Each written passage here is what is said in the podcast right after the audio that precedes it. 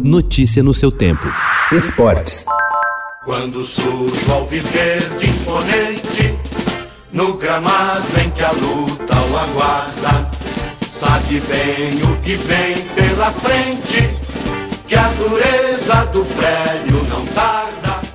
A empresária Leila Pereira mal tinha conseguido dormir quando atendeu a reportagem do Estadão na manhã da última quarta-feira. Poucas horas antes, o Palmeiras havia conseguido a classificação para a final da Copa Libertadores e a adrenalina ainda estava alta. Conselheira e presidente da Crefisa, principal patrocinadora do clube, Leila misturava a euforia com a ansiedade do que está por vir neste ano. Em fevereiro, ela se candidata novamente ao cargo de membro do Conselho Deliberativo. Se conseguir a reeleição no dia 6 de fevereiro, poderá disputar a presidência do clube no fim do ano, possibilidade que Leila evita comentar. Para a empresária, se o título sul-americano for ganho, vai consolidar uma nova era do clube.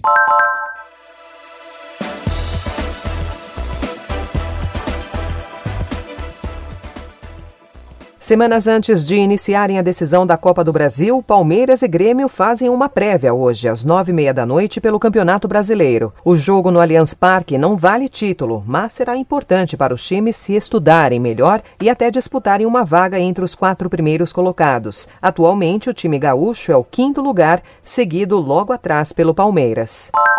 Palmeiras e Grêmio farão a primeira partida da decisão da Copa do Brasil na Arena da equipe gaúcha, em Porto Alegre, e a segunda no Allianz Parque. Os jogos serão dias 11 e 17 de fevereiro, se o Alviverde não conquistar a Libertadores, ou em 28 de fevereiro e 7 de março, se o Palmeiras for campeão sul-americano e se garantir no Mundial de Clubes.